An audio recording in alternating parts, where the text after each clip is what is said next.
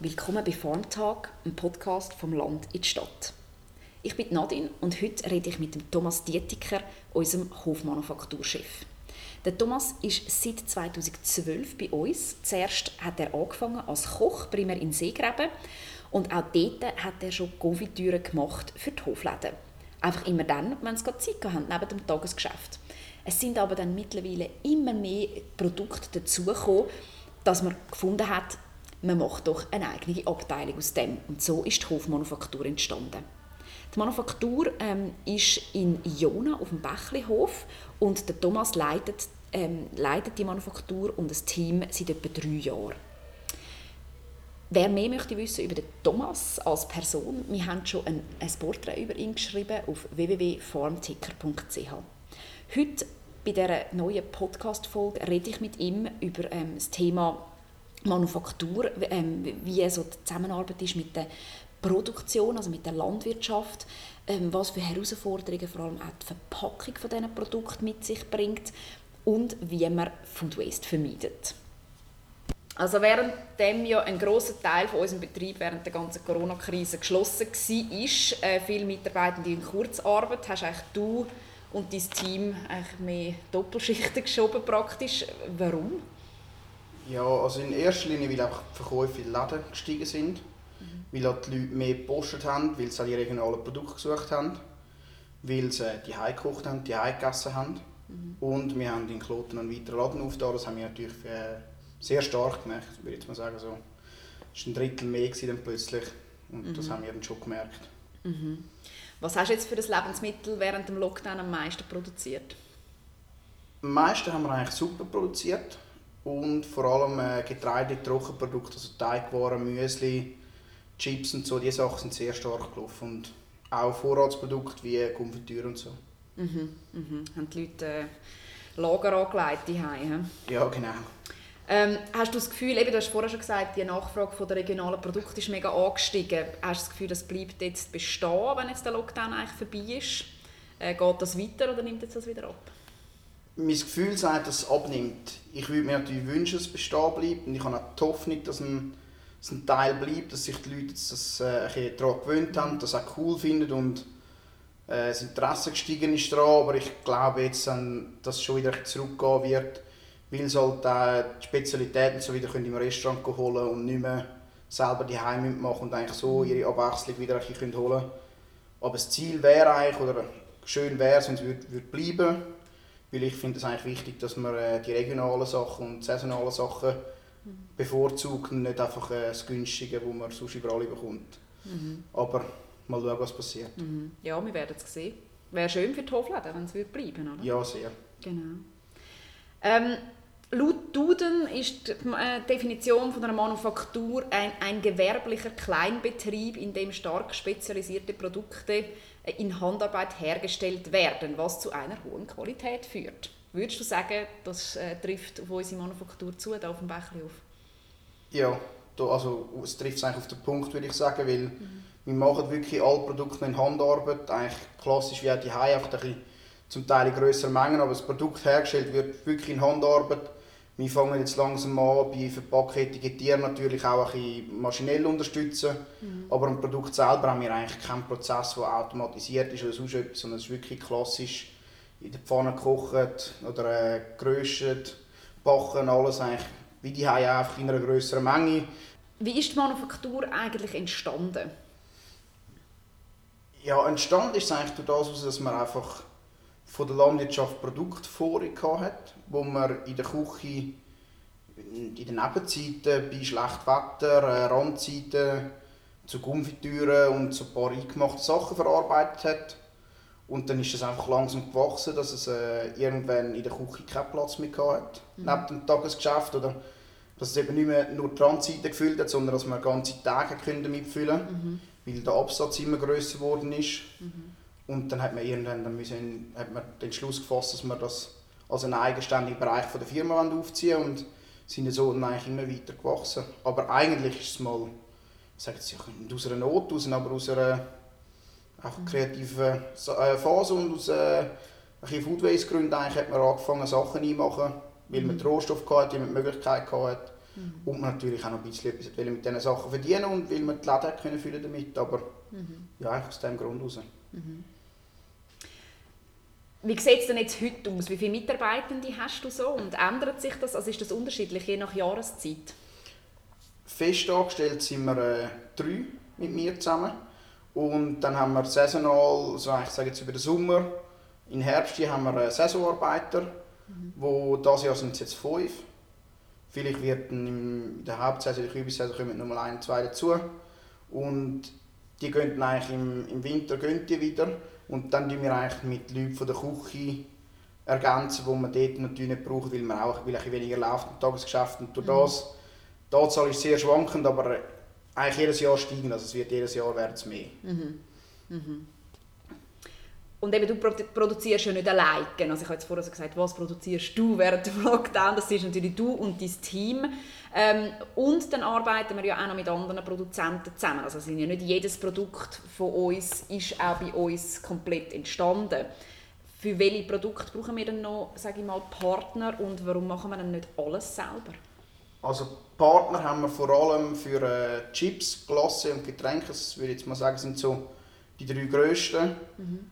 Und die machen wir nicht selber, weil das einfach, äh, dort sind die Anforderungen an die Infrastruktur, man hat sehr hoch, also Getränke herstellen und abfüllen, das kann man mit so in Handarbeit fast nicht. Es gibt ein paar Spezialitäten, die man kann machen wo man auch etwas macht. Mhm. Aber nach in diesen grossen Mengen Getränke abfüllen, da braucht man grosse Anlagen dazu, das haben wir nicht.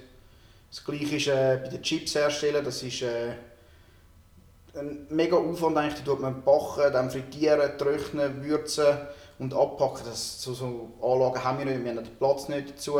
Mhm. Und das gleiche ist eigentlich auch bei der Glasse, da braucht man die ganzen Glasseanlagen, Abfüllanlagen, mhm. in den Mengen, und wir natürlich auch die Produkte brauchen, dass sich das in Handarbeit eigentlich fast nicht lohnt und wir extrem müssen in Infrastruktur investieren, wo sich, wo im jetzt so eigentlich nicht im Verhältnis würde stehen. Und es gibt gute Partner, die uns dort unterstützen können, mhm. Die in einer hohen Qualität können produzieren können. Und dann ist es eigentlich sinnvoller für uns, so zu arbeiten. Ja. ja, man muss ja auch nicht bei allem immer der Profi sein. Oder? Also eben gerade jetzt zum Beispiel auch, wenn ein Bier brauen, tun wir ja auch nicht selber. Das, genau, ist, ja. das ist wie ein Handwerk für sich, oder? wo man ja, mit genau. den Profis kann zusammenarbeiten kann. Ja, ja. Okay. Ähm, wenn jetzt so ein neues Produkt entwickeln wie kommst du, oder wie kommt ihr als Team auf die Ideen? Und wie, wie, wie, geht, wie kann ich mir so etwas vorstellen, wie man so ein Produkt entwickelt? Also die meisten Ideen kommen uns eigentlich beim Post, also vor allem im privaten Umfeld eigentlich. Mhm. Wenn ich durch den Laden durchlaufe, ich schaue eigentlich fast alles an, was es hat. Also mein Einkauf dauert viel länger als früher.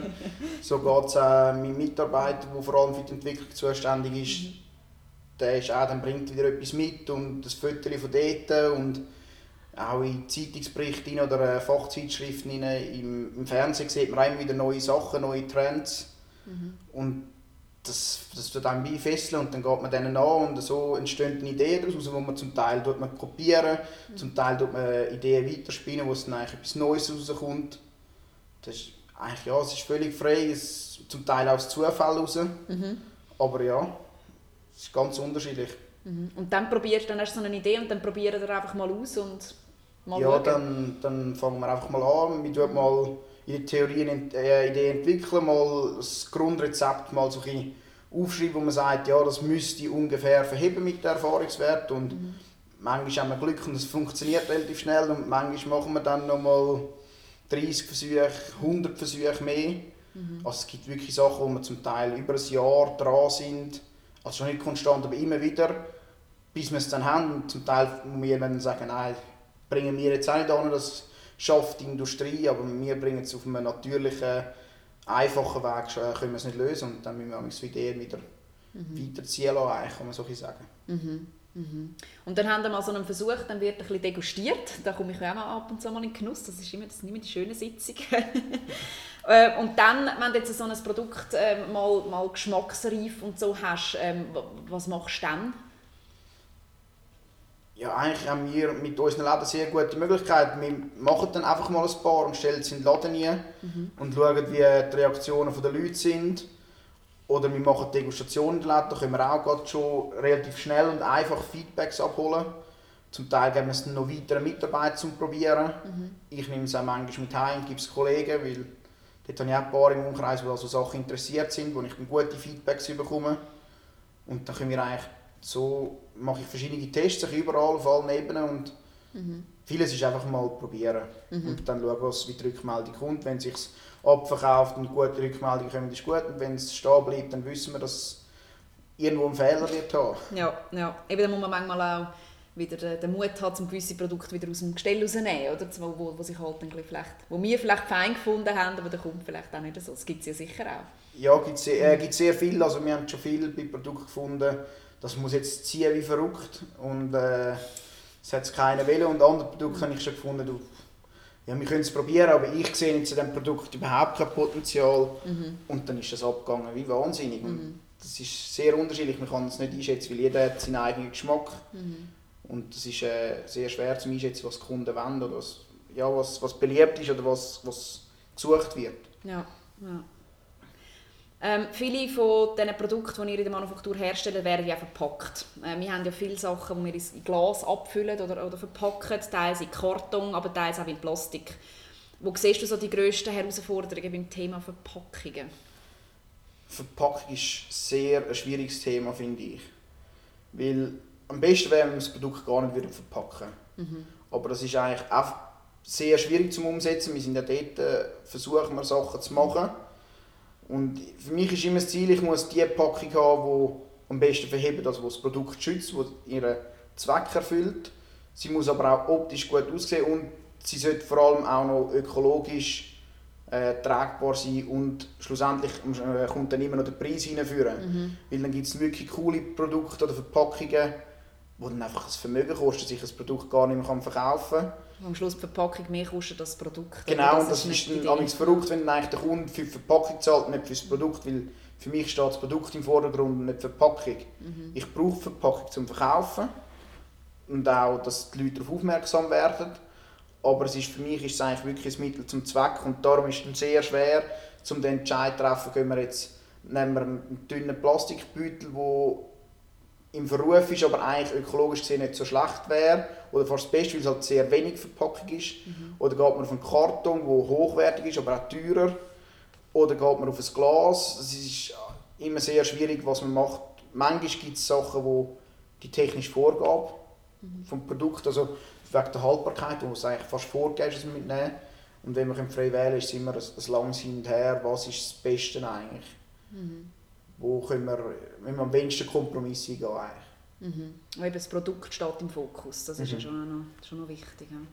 Eben, Plastik steht ja sehr starke Kritik, oder eben, wie du es vorhin gesagt hast, manchmal ist Plastik äh, die, die beste Lösung. Hast du ein Beispiel, wo das vielleicht äh, der Fall ist, wo jetzt sich eine Glasverpackung zum Beispiel gar nicht äh, würde eignen oder Karton? Ja, also Getränk ist immer so eine Sache, ja. weil eine Glasflasche für ein Getränk, das ist äh, die müssen so viel Mal wiederverwendet werden, dass sie gleichgestellt werden mit einem, äh, mit einem PET-Fläschchen, dass das, eigentlich, dass das fast nicht machbar ist. Also das schaffen dann die grossen Industriebetriebe fast nicht. Und dort ist jetzt das PET-Fläschchen auch nachher für, den, für das Handling mit dem Kunden zusammen mhm. ist es einfach einfacher und es ist eigentlich auch ökologisch fast das Bessere. Was aber ja, sollte eigentlich nicht. Ja, ist ein bisschen, ist so. ja, es ist halt, das ist jetzt die grosse Diskussion momentan, oder?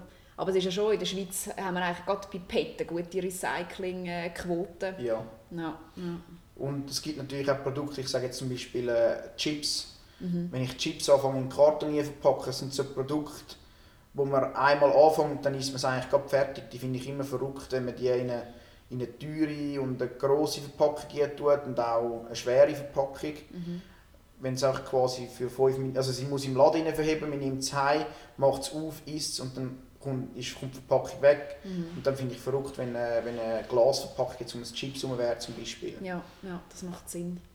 Ja, und Glas ist natürlich im, Tra also, äh, ist im Transport natürlich... Äh, ja, ist, ja, ist ein, Haufen, ein Haufen Gewicht, genau. mhm, mhm. wo man natürlich auch muss anschauen muss. Ja. Mhm. Nach der Produktion äh, eben haben wir ein verpacktes Produkt, dann geht es so ein bisschen um Lagerung, äh, Logistik, Verkauf. Wo, wo sind da so die Herausforderungen, wo du dich tagtäglich musst du damit umschlagen? Äh, grosse Herausforderung ist vor allem die Lagerung. Das haben wir am Anfang unterschätzt. Dass auch Produkte wie Gummifitüren oder einfach ein, ein Trockenprodukt wie Teigwaren oder so dass es bei den Lagerungen auch eigentlich sehr hohe Anforderungen hat. Mhm. In Sachen Temperatur, Luftfeuchtigkeit, Licht. Dass man dort äh, die richtigen Möglichkeiten schafft dafür, weil das Produkt leidet, ich sage jetzt mal unter Lichteinfluss kann es leiden, mhm. hohe Temperaturen leiden es, kann aber auch sogar noch, dass dann Schädlinge auftreten. Ja. Das Kühl ist eigentlich auch nicht gut, weil dann kann es, wenn man es aus dem Lager rausnimmt, wieder Kondenswasser bilden. Die Lagerung ist schwieriger bei vielen Produkten, wie, ich, mhm. wie wir ein angenommen haben. Und dann ist nachher äh, sicher der Verkauf ist auch schwierig. Äh, mhm. Dass man dort, vor allem jetzt bei uns, ist auch das Problem mit Temperaturen, Licht dass man es so kann handeln kann, dass äh, das Produkt gut bleibt und eigentlich nicht einen Schaden nimmt in dem Sinn. Mhm. Mhm. Ähm, du hast vorher schon erwähnt, eben die ganze Zusammenarbeit mit der Landwirtschaft, so hat das Ganze auch angefangen. Die Landwirtschaft hat etwas hergestellt, dann nachher gesagt, oh, wir haben zu viel von dem und dem und du hast eigentlich etwas daraus gemacht. Ähm, das ist ja auch jetzt noch zu einem gewissen Grad so, aber wo siehst du dort so ein bisschen die Schwierigkeiten oder auch die Herausforderungen, vielleicht auch die Vorteile, mit, äh, um halt, sage ich mal, eine Manufaktur auf einem Bauernhof zu führen? Also ich fange mit dem Vorteil an. Der Vorteil ist, dass wir äh, super frische Rohstoffe bekommen, in, in grossen Mengen auch, zu einem guten Preis natürlich, weil es mhm. wir selber machen. Und äh, mit kurzen Transportweg und es ist nicht so, dass ich jetzt alles, was ich jetzt quasi muss verarbeiten muss, ist äh, Zweiklassware. Gewisse Sachen können wir wirklich auch, weil die Menge stimmt, für uns anbauen. Mhm. Äh, der Nachteil ist halt, dass wir durch das auch gewisse Situationen durch die Produktion vom Wetter abhängig werden. Ja. Dass, man, äh, dass vieles auf einmal kommt oder dass es sehr spät kommt mhm. und eigentlich der Kunde schon wartet auf das Produkt und wir haben halt auch den Rohstoff noch nicht und können es nicht machen. Mhm. Und äh, halt auch schlechte Jahre sind sehr schwierig. Also wenn es viel Mängel dran hat, kann es schon sein, dass es mehr Rüstarbeit gibt oder so. Mhm. Aber ich, ich, sehe mehr Vorteile darin, dass wir eben wirklich an gute Produkte ankommen, in guten Mengen und das ist sehr viel wert, sage ich jetzt in der Manufaktur. Wir alles müssen extern zukaufen, ist der Aufwand viel grösser zum Teil, um an so Produkte anzukommen. Mhm. Mhm.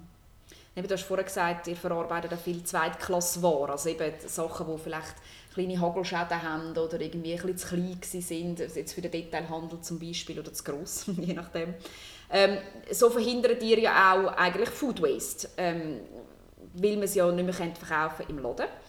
Ähm, du hast vorhin schon gesagt, der Rüstaufwand ist bisschen grösser. Hat es sonst noch Herausforderungen, mit so, mit so Produkten zu arbeiten? Nein, es ist eigentlich das grösste, der grösste Aufwand ist wirklich zum Teil die Rüscharbeit, weil halt anfällt, man mal etwas mehr wegschneiden muss. Man muss mal noch ein neuer anschauen beim Sortieren, dass es halt vielleicht irgendwo beim Erdbeer jetzt eins Volt mhm. schon nicht mehr so schön ist. Man kann bisschen gut schauen. Aber sonst ist es, also ist nicht schlimm, weil vieles, was als, bei uns als Zweiklasse gewertet wird, das ist für die Verarbeitung ist das noch lange, ich würde sagen, Erstklasse. Mhm. Weil Produkte sind bei uns ist, die erste Klasse ist so hoch oben der Standard, dass die zweite Klasse ist nicht irgendwie schlechter. Also es ist mhm. immer mal, sage jetzt mal, ein krummer Spargel, er hat vielleicht mal ein paar braune Flecken, aber wenn man schält, ist er wieder weiß und wenn man kocht, ist er wieder gerade. Mhm. Darum ist der Aufwand ist jetzt nicht so extrem groß wegen dem eigentlich. Ja, und eben der Geschmack ist ja, der ist ja immer noch Erstklasse. Der ist immer noch Erstklasse. Zum Teil sogar würde ich sagen, kann er fast besser sein bei der, ich sage jetzt mal Erdbeer ist ein gutes mhm. Produkt für das die kommen im Verkauf, wenn sie super schön aussehen, mhm. sind dort eigentlich nicht lange haltbar, die gehen schnell, können sie ein bisschen, ein faul werden. So. Und wenn man dort äh, den richtigen Moment eigentlich verwünscht und die nimmt, dann hat man eigentlich die reifsten Erdbeeren, weil sie wirklich noch mal fertig reifen, sind super in der Farbe, sind schön dunkelrot, okay. sind sehr süß. Mhm. Man muss dann eben gut schauen, dass es kein Fouls oder so darunter hat. Aber ja. zum Teil hat man dann fast noch ich sage jetzt, Geschmack, also der Geschmack ist dann fast am grössten, würde ah, ich sagen. okay, okay. Interessant. Ähm, auf, auf den meisten Produkten hat sie, also eigentlich auf allen Produkten hat sie ein Mindesthaltbarkeitsdatum. Das ist ja auch so ein Thema, das immer wieder diskutiert wird, im Zusammenhang mit, mit Food Waste. Ähm, auch ich habe die immer wieder im Kühlschrank abgelaufene Produkte. Das, ist, das passiert ab und zu, da stehen sie hinterst rein und äh, dann so, oh, da hat sie auch noch etwas. Was, was würdest du mir da raten? Schmeiße ich das jetzt einfach weg, wenn es abgelaufen ist gestern, oder was mache ich jetzt mit dem? Ich würde nichts wegschmeißen, was abgelaufen ist. Also, das Datum ist für mich ist so ein, ist ein Richtwert. Ab dem Moment, wo etwas abläuft, muss ich es schnell kontrollieren, bevor ich es verzehre. Also, Das heisst, am besten immer zuerst anschauen, daran schmücken und probieren, weil mhm. es ist nicht giftig in dem Moment, wo es abläuft. Mhm. Und sehr viel sieht man durch die Optik schon. Ich sage jetzt im Gemüsebereich sieht man es durch die Optik, ob es Schäden von außen hat eigentlich. Dann nachher, mit, wenn man daran schmeckt, schmeckt man bei vielen Sachen, schmeckt es faul, ist es sauer, schmeckt es nicht mehr so frisch, das schmeckt man eigentlich wirklich. Und jetzt im Zweifelsfall, ich sage jetzt so Milch oder Joghurt, wenn man es nicht geschmeckt hat, schnell probieren, das merkt man dann schnell, ja. wie fit das Produkt noch ist. Und so sind eigentlich sehr viele Produkte sind weit über das Datum aus haltbar. Mhm. Und da glaube ich, da sind einfach viele Menschen haben Angst, dass das gerade äh, schädlich für sie ist, aber das ist eigentlich nicht der Fall. Mhm. Mhm. Okay, gut, dann mache ich das also das nächste Mal. das ist super. ähm, wir haben schon in einer, in einer vorherigen Podcast-Folge mal den Sammy ähm, aus der Küche gefragt, was hast du so für Tipps für Hobbyköche daheim, wie man kann, äh, Food Waste vermeiden kann? Also der einfachste ist eigentlich, man sollte fängt mit Posten an, man sollte dort nicht hungrig sein. Also, wenn man mit Hunger geht, Okay, das ist der grosse Fehler, den ich immer mache in diesem Fall.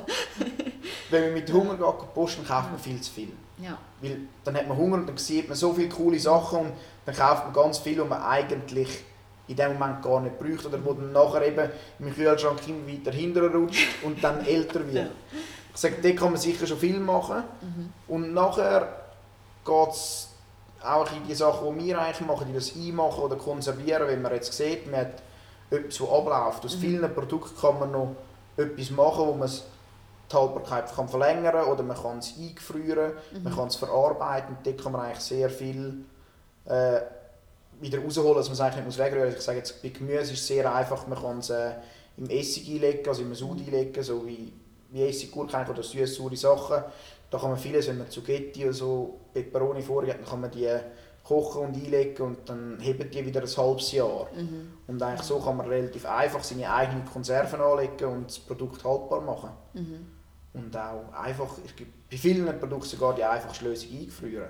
Ja. Also ich sage jetzt einen Butter, den kann man wunderbar eingefrieren, dann passiert jetzt gar nichts. Mhm. Und dann kann ich den nachher rausnehmen. Ich kann auch vor dem Eingefrieren noch aufteilen, mhm. dass ich nicht so grosse Mengen rausnehmen muss, weil wenn ich ihn wieder aufteile, läuft die, die Haltbarkeit weiter ab. Aber mhm. Ich, das Beste ist wirklich, wenn man es selber verarbeitet. Das kann man relativ einfach und mit wenig Aufwand mhm. ist das eigentlich zu machen. Okay. Gut, danke schön äh, für die Tipps und danke für das Gespräch. Ich äh, werde mir Bitte. Mühe geben, dass es weniger Food Waste gibt bei mir daheim. Ja, danke Thomas. Bitte. Danke vielmals fürs Zuhören ähm, von diesem Podcast. Wir würden uns natürlich sehr freuen, wenn, wenn ihr dabei bleibt.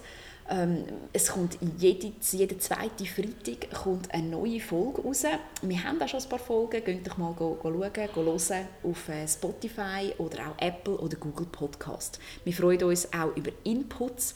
Ähm, wenn ihr auch ein Thema habt, das ihr gerne mal besprochen hättet oder jemand, äh, vielleicht ein Vorschlag wäre, dass wir einladen könnten, meldet euch das, uns doch das auf info.juckerfarm.ch.